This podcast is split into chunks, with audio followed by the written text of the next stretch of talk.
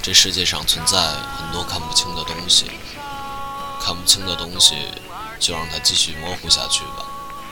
有些事，有些爱，有些人，看得太透彻，反而越伤心。我并不是怕你讨厌我，只怕你的言语会影响其他人对我的看法。不了解我，就不要随便评价我。欢迎收听隔壁调频。我是西子大叔。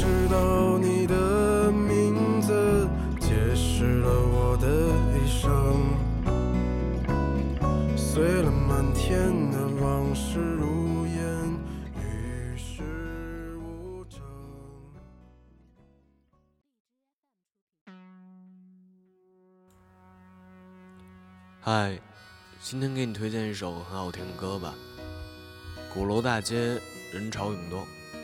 我觉得那儿的火锅店一定很好吃。每个城市都有一个叫鼓楼的地方，就像每个地方都有一个叫你的故事。今天的歌来自王凡瑞，《鼓楼先生》，文章也来自他。我就是那个不起眼的鼓楼先生。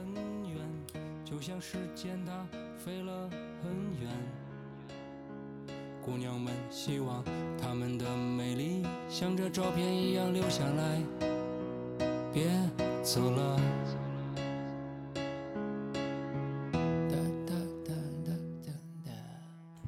二零一三年，我在北京的鼓楼大街，跟曾经被我开除的前任打击乐器手金子先生，开了一家四十平米的小火锅店。之所以找他合作，是因为在我认识的所有乐手里。只有他最有钱。我们的火锅店取名为一百七十四号火锅店。很多人问我为什么起这个名字，一七四，要去死，真不吉利。我说没啥意义啊。鼓楼大街一百七十四号，门牌号啊。打乾隆那会儿，这地方就在，到今天都在。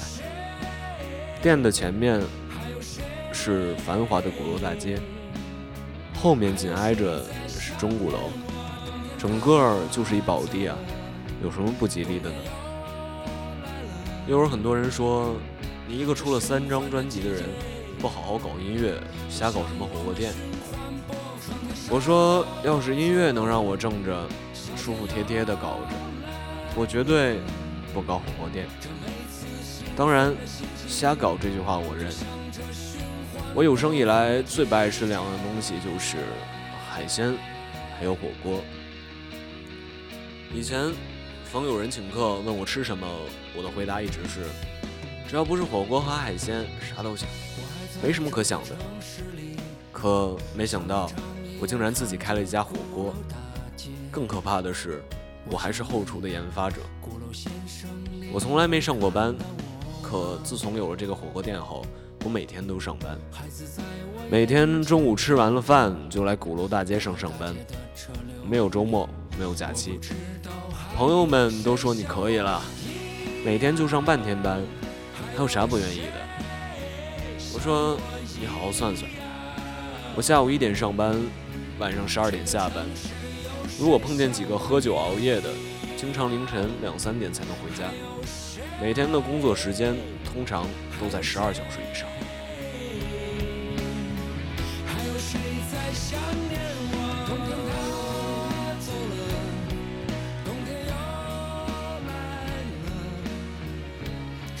看到这儿，你会说，你写了半天就写你如何开这个火锅店的是吧？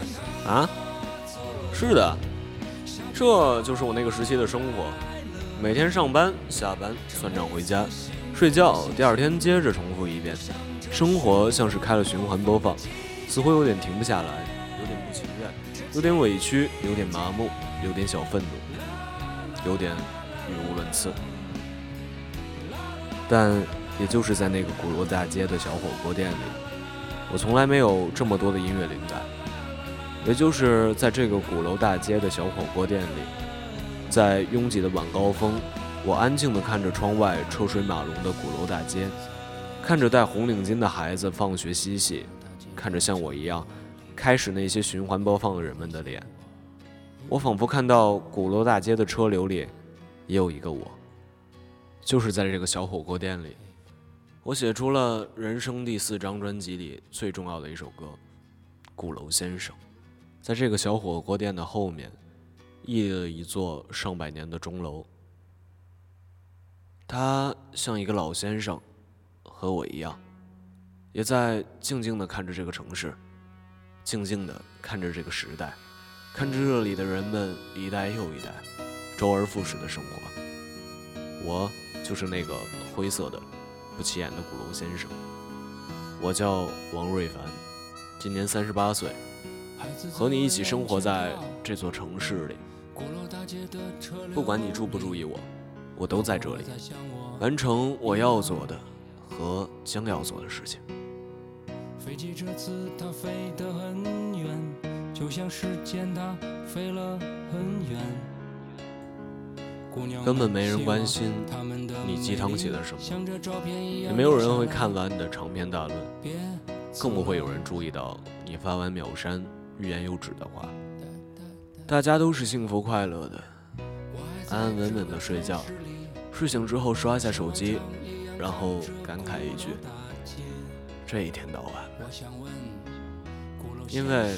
我爱你，和你没关系。今天依旧是周而复始循环播放的日子，再循环播放一首同样的歌曲《鼓楼先生》，然后我一样，这个城市有谁像我一样？还有谁？还有谁？还有谁在想念我？冬天它走了，冬天又来了，这循环的季节。循环播放的山坡子，夏天又来了，这每次兴奋的心情，就像这循环播放的季节。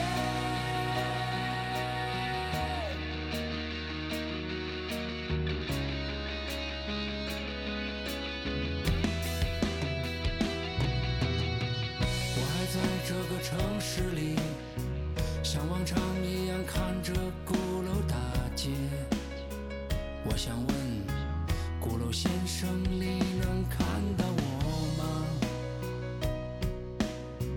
孩子在我眼前跳着，鼓楼大街的车流里，我不知道还有谁像我一样，还有谁？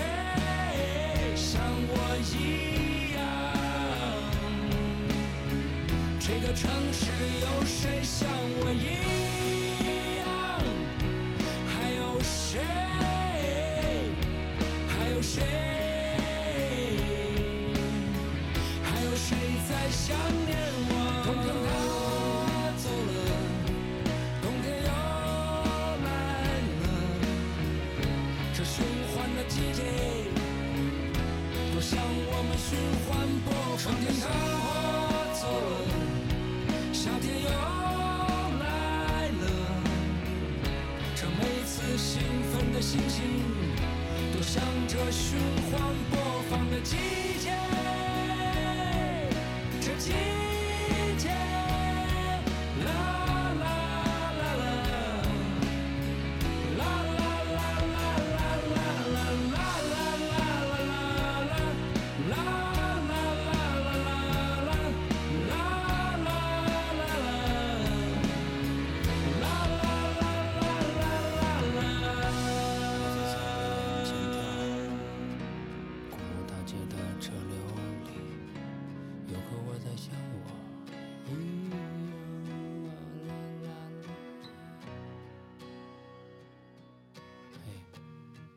先生。